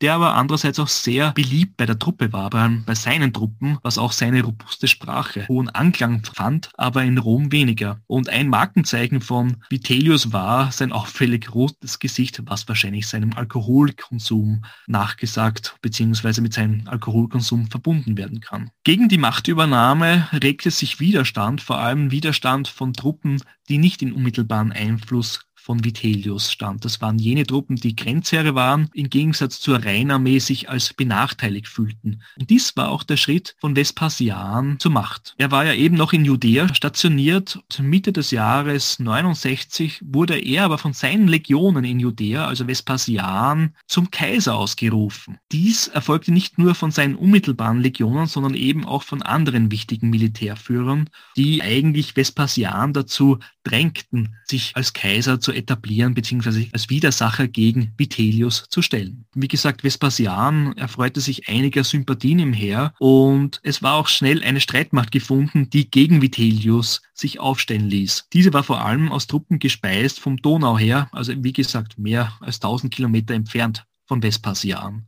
In der zweiten Schlacht von Petriacum im Oktober 69 wurden Vitellius Truppen entscheidend geschlagen, während sich eben Vespasian noch im Osten aufhielt, aber eben auch nicht aktiv beteiligt war. Er wiederum, Vespasian, handelte schnell, eroberte das ägyptische Alexandria und ließ die Getreideausfuhren von Ägypten in Richtung des italienischen Stiefels blockieren und übte somit indirekt seine Macht aus der Marsch der flavischen Truppen nach Rom ging eben weiter. Vitellius wurde in Rom gefangen genommen, zu Tode gefoltert, am Haken durch Rom geschleift und in den Fluss Tiber geworfen. Viele seiner Anhänger ging es überhaupt nicht besser, denn die fanden ebenfalls den Tod. Schlussendlich nach der Ankunft Vespasians in Rom zu Ende des Jahres 69 war die erste Notwendigkeit, die Finanzen zu stabilisieren. Noch aus der Zeit von Nero, aber auch in diesem sogenannten Vier-Kaiser-Jahr war, häuften sich die Staatsschulden. Vespasians erster Zug war, ein sehr reges Bauprogramm in die Wege zu leiten. Er hat Steuern auch wieder eingeführt, Steuererhöhungen durchgeführt, aber eben auch neue Steuern verbessert. Das heißt, in dem Sinne, er hat den Umfang der Steuern auf mehrere Leute verteilt.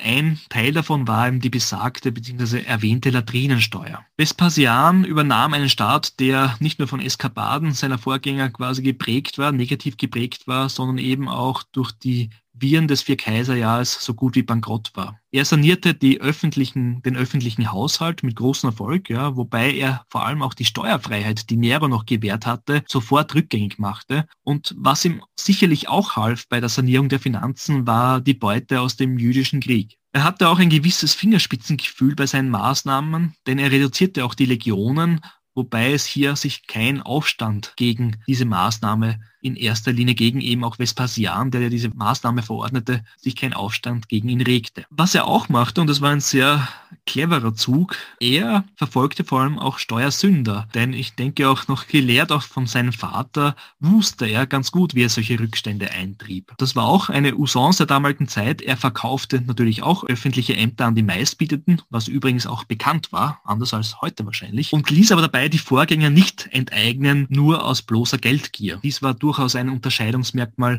im Vergleich auch vor allem zu Nero, der nur seine ja, politischen Gegner enteignete, sondern eben auch beseitigte. Die Bautätigkeit und der Infrastrukturausbau von Vespasian, eben getrieben von massiven Investitionen im Bausektor, gipfelte einerseits als zwei prägnante ja, Architekturen, die man auch noch heute antrifft in Rom. Einerseits eben der Wiederaufbau des Kapitols, aber auch das flavische Amphitheater. Und dieses flavische Amphitheater wird heute als Kolosseum bezeichnet. Dieser außergewöhnlich große Bau war auch ein ein symbolischer Akt. Dieses öffentliche Gebäude wurde nämlich unmittelbar in den Privatgärten von Nero platziert. Das war auch so ein Unterschied, denn dieses Gebiet war ja eben von Nero auf Staatskosten zum privaten Zwecke enteignet worden und hier wiederum Vespasian baute mit dem Amphitheater ein für die Öffentlichkeit zugängliches Gebäude. Vespasian erlebt die Einweihung des Kolosseums nicht mehr, das war dann schon in der, der Zeit seines Nachfolgers, das war sein Sohn Titus. Diese Umdeutung der Bauten Neros war eine starke symbolische Handlung, die ihm auch sehr große Beliebtheit brachte. Ja, insgesamt hat diese Zeit auch als Pax Flavia bezeichnet, nämlich eine Zeit, wo zumindest im Zentrum des Römischen Reiches, weniger in der Peripherie, aber im Zentrum des Römischen Reiches, also vor allem in Rom, eine friedliche Episode einzog. Was Vespasians Regierungszeit auch charakterisierte, war das Zusammenspiel mit den Institutionen, mit dem Senat und auch mit der römischen Aristokratie. Vespasian, der zwar öffentlich gerne behauptete, dass er eher eine augusteische Politik verfolgte, beziehungsweise sich an dieser Politik orientierte, war in Wirklichkeit ein Zentralist, ähnlich wie Claudius, unter dem er ja lang diente. Es ging ihm vor allem um Alleinherrschaft, doch er war ja ganz ein ausgefuchster Kaiser, denn er gab dem Senat immer wieder das Gefühl, dass er sie in den Entscheidungen inkludierte. Er besuchte zum Beispiel, und das unterschied ihm auch von seinen seinen Vorgängern die Sitzungen des Senats. Das wurde sehr geschätzt und auch seine Gegner aus dem Gremium ließ er jetzt nicht in erster Linie durch Ermordungen entfernen, sondern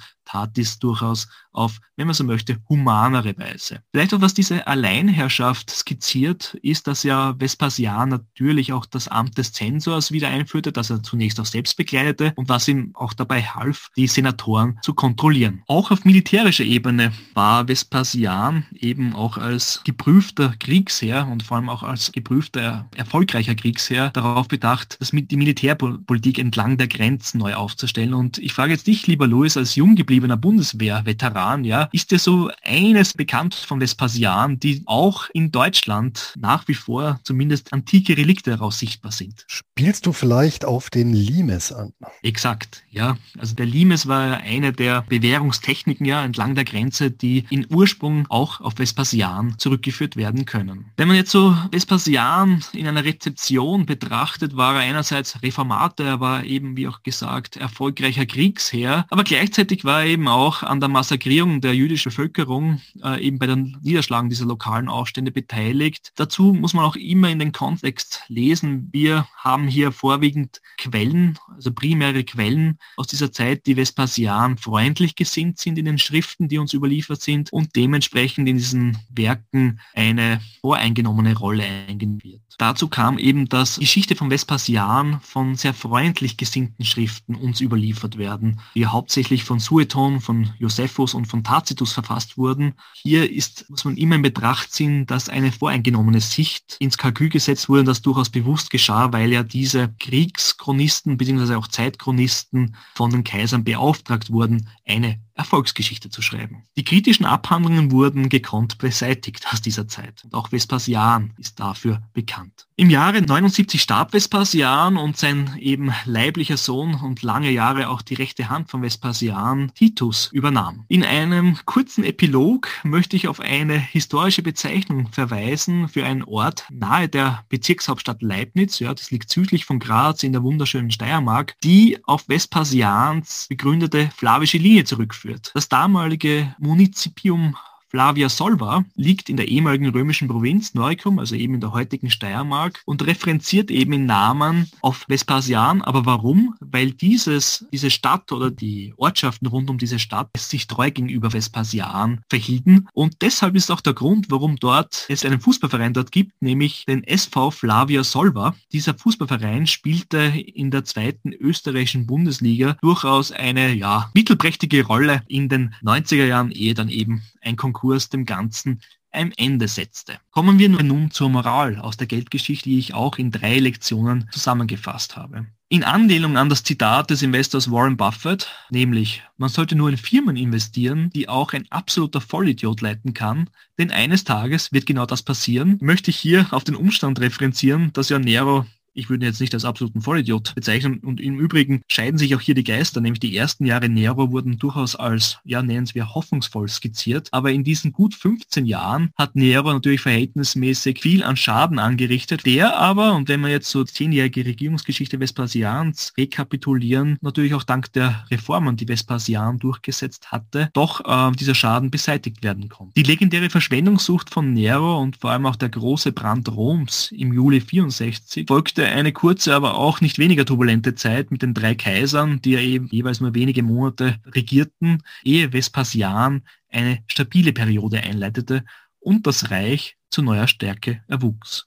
Eine zweite Lektion bezieht sich auf das verkürzte Zitat, das ja Vespasian so nie getätigt hat, nämlich Pecunia non olet und auch die fatale Nachwirkung in der heutigen Zeit. Geld wird ja in den meisten wahrscheinlich Teilen der Gesellschaft durchaus mit einem negativen Beigeschmack versehen und nicht selten kommt es ja dann auch dazu mit Assoziationen mit Neidgefühl und ähnlichem. Ich erinnere an dieser Stelle auch gerne an die negativ beladene Aussage, über Geld spricht man nicht und lieber Louis, ich glaube, das sehen wir auch heute noch, dass ja das Thema Geld, Finanzen, persönliche Finanzen ein Nischendasein fristet. Das ist äh, zumindest im deutschsprachigen Raum, in dem wir uns bewegen, sicherlich der Fall. Wobei ja eigentlich Vespasians Ausdruck zumindest ja zur Neutralität ein Stück weit beiträgt. Also eher ja von einer, wie soll man sagen, gewitzten Art äh, des äh, Geldverdienens zeugt und nicht gerade nicht ablehnend ist, auch wenn es natürlich mit einem im wahrsten des Wortes schmutzigen Geschäft in Verbindung steht. Ja, das sehe ich ähnlich und vor allem Vespasian war ja für seinen Witz bekannt und auch für seine Selbstironie. Das ist ja auch überliefert, dass er ja in Zeiten, wo er sich noch kaum auf den Beinen halten konnte, also in den letzten Tagen seines Lebens, ja, da durchaus, ja, ich würde fast schon mal atheistische Witze hatte, ja, eben als ein sehr launiger, aber eben auch über sich selbst lachender Zeitgenosse als Kaiser dargestellt wurde. Das führt mich auch zum, zur letzten Lektion, nämlich zur Rezeption von Vespasian, der ja grosso modo eben als ein guter Kaiser dargestellt wird und, das muss man auch erwähnen, ja, zur Abwechslung und entgegen dem Zeitgeist eines natürlichen Todes starb. Diese Idealisierung geht ja einher mit einer Geschichte von oben. Die Geschichte von oben ist eine von und über Eliten und dies ist immer im Kopf zu behalten. Ich möchte auch hier exemplarisch die Geschichte vom jüdischen Krieg darstellen nämlich der damals auch gefangen genommene Josephus, den er ja Vespasian dann auch in weiterer Folge ja im Rahmen seines engeren Kreises aufnahm. Er wurde eben bei der Belagerung von Jotapata festgenommen von den Römern.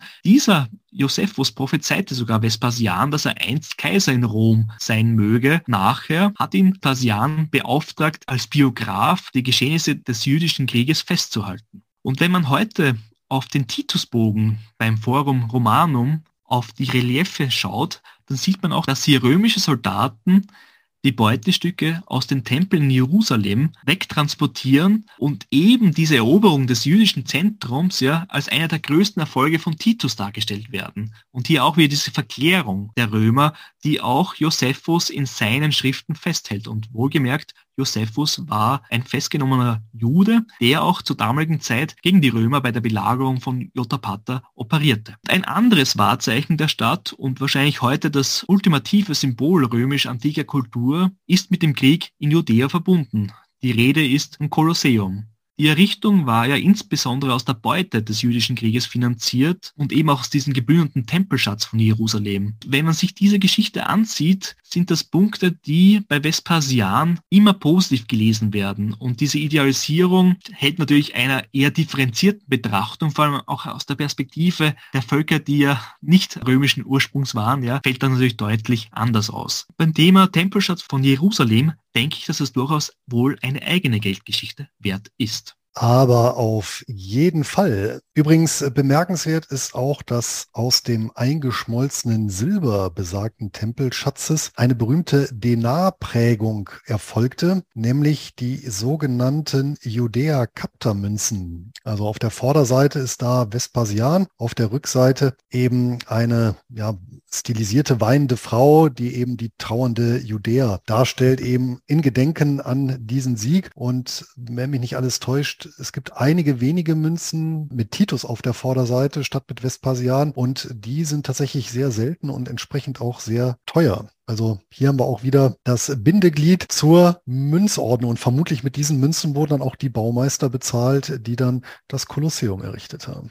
Ja, zum Abschluss möchte ich drei Literaturempfehlungen beziehungsweise zwei Bücher und eine digitale Empfehlung aussprechen. Das eine ist ein Standardwerk zur römischen Geschichte, trägt auch den Namen Römische Geschichte in mehreren Teilen, Rom und die antike Welt bis zum Ende der Republik, geschrieben von Michael Sommer.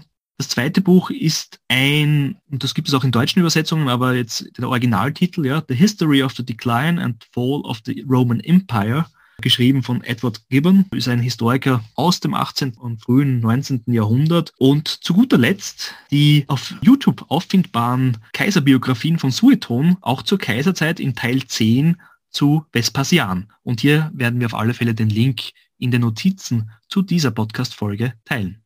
Das hört sich auf jeden Fall schon mal sehr interessant an. Vermisst habe ich jetzt ehrlich gesagt in der Liste tatsächlich den jüdischen Krieg. Muss man ja nicht in Latein lesen. Gibt's ja auch äh, gute Übersetzungen. Übrigens ein ziemlich dicker Schinken. Ich habe im Regal stehen und ein wirklich sehr faszinierendes Werk, weil der besagte Josephus wirklich in detaillierter Brutalität die auch Exzesse in diesem Krieg beschreibt. Also da gibt es so mehrere Szenen, die mir in Erinnerung behaftet sind, äh, wo er beispielsweise schreibt, wie einem Verteidiger mit der Kugel, die von einer Ballista abgeschossen wurde, quasi der Kopf abgeschlagen wurde, der noch mehrere hundert Meter weiter dann getragen wurde durch die Luft oder wo er beschreibt, wo Flüchtlinge aus Jerusalem von den Römern, und da sind wir auch wieder beim Geld, sprichwörtlich aufgeschlitzt worden sind, nachdem sie festgestellt haben, dass manche Bewohner der Stadt versucht haben, tatsächlich Münzen verschluckt haben, um die eben ein Stück ihres Vermögens zu retten, ja, angesichts der drohenden Zerstörung ihrer Stadt. Also die Gewaltexzesse unfassbar aus heutiger Sicht. Und was ich mich tatsächlich bei dem Josephus immer die ganze Zeit gefragt habe, ist, der war ja nicht nur ein Soldat der Gegenseite, sondern sogar relativ hochrangig, wenn ich mich entsinne. Und er war ein sogenannter Zelot, also schon ein sehr radikaler Widerstands Widerstandskämpfer und er hat sich ja doch in, in sehr